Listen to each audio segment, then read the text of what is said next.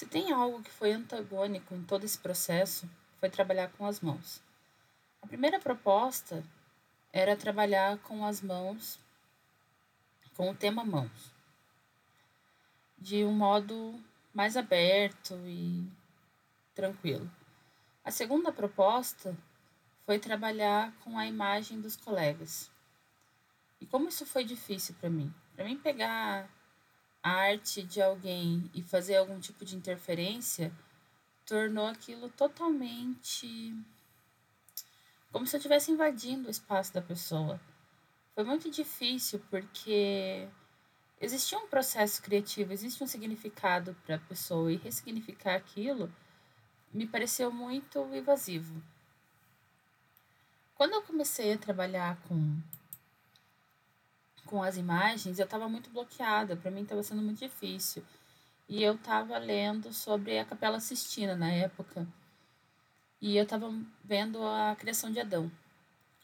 E como essa imagem, ela é, apesar de ela ter todo um significado da renascença, histórico, muito importante, como hoje em dia ela foi banalizada e foi reduzida a duas mãos tentando se tocar.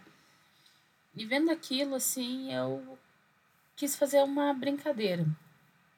Então, a primeira imagem que eu criei foi uma, peguei uma, duas imagens de colegas e criei a minha versão da, das mãos de Adão e, e Deus se encostando na criação. A primeira coisa que eu adicionei foi o, o elemento que eu coloquei o cachorro, a pata do cachorro, como se fosse a mão de Deus, a mão que vem de cima. Porque o cachorro atualmente ele é muito significativo, ele é o companheiro, ele é o amigo, ele é o escape da quarentena com a voltinha. Ele é tudo, assim, ele significa muito mais hoje para as pessoas do que antigamente, que era só um protetor do terreno da casa. E pensando nesse aspecto, Muitas vezes a gente prioriza os cachorros, os filhos, tudo, menos a nós mesmos. Somos criações das nossas criaturas. O que é criatura e o que é criação? Pensei muito nesse aspecto, por isso que eu escolhi colocar a pata do cachorro como a de Deus e, e a mão do humano como a criação.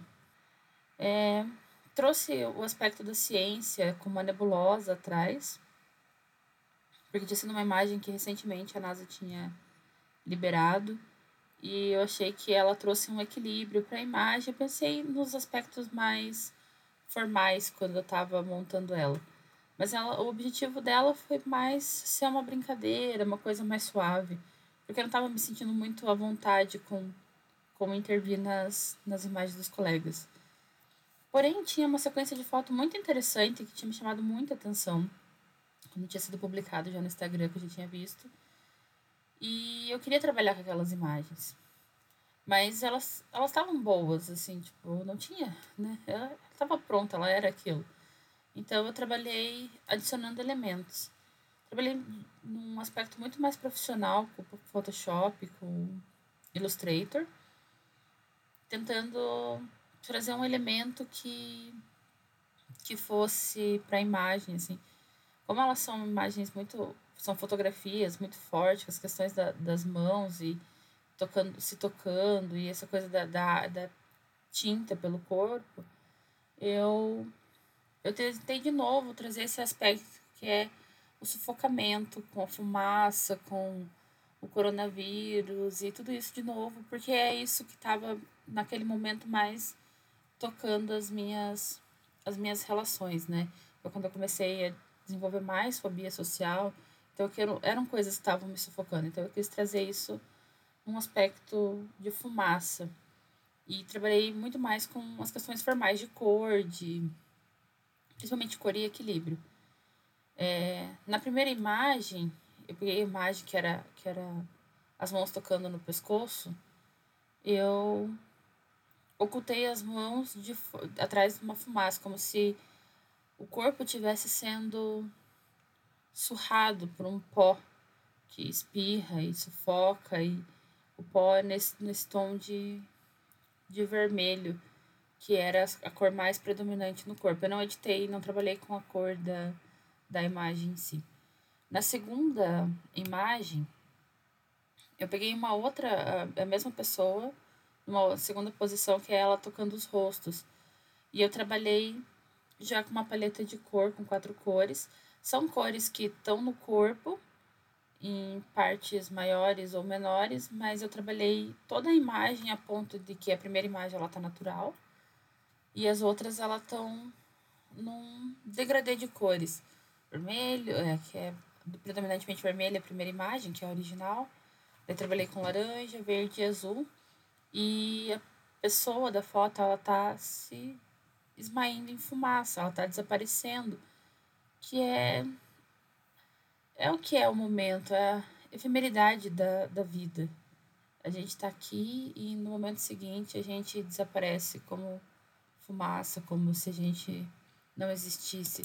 Essa mesma fumaça que consome, que vem do fogo, que consome e que sufoca e que destrói o pulmão e e foi toda essa relação, mas eu pensei muito mais na formalidade, porque eu tinha muito medo de magoar os meus colegas, é, porque eu estava trabalhando, mexendo na arte deles. E foi uma surpresa muito grande que todos gostaram muito, pediram as imagens originais e, e adicionaram no, nos seus Instagrams e colocaram dentro dos seus trabalhos, assim, então foi no final foi um alívio muito gratificante ter trabalhado com as imagens e ter visto que as pessoas gostaram. Porque apesar de, eu não trabalhar para agradar as pessoas, né, é, eu também não quero magoar as pessoas. Não quero que elas se sintam mal porque eu editei de alguma, de alguma forma que elas não gostaram a arte delas.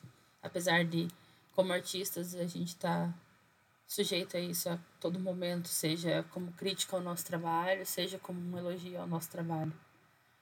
Então, essa foi a, uma das atividades que mais me tirou da minha da minha zona de conforto, porque eu tinha que trabalhar com o outro, assim, com respeitar o olhar do outro, que às vezes não tem nada a ver com o meu olhar ou a forma que eu interpretei a arte do outro, não tem nada a ver com o que ele queria passar como mensagem. A outra parte desse processo foi receber as imagens do meu trabalho editado. E eu recebi várias imagens, assim, meu trabalho foi um trabalho bem buscado para ser trabalhado, e o que me deixou bem feliz, assim, porque era uma coisa que eu não esperava assim, tantos feedbacks positivos.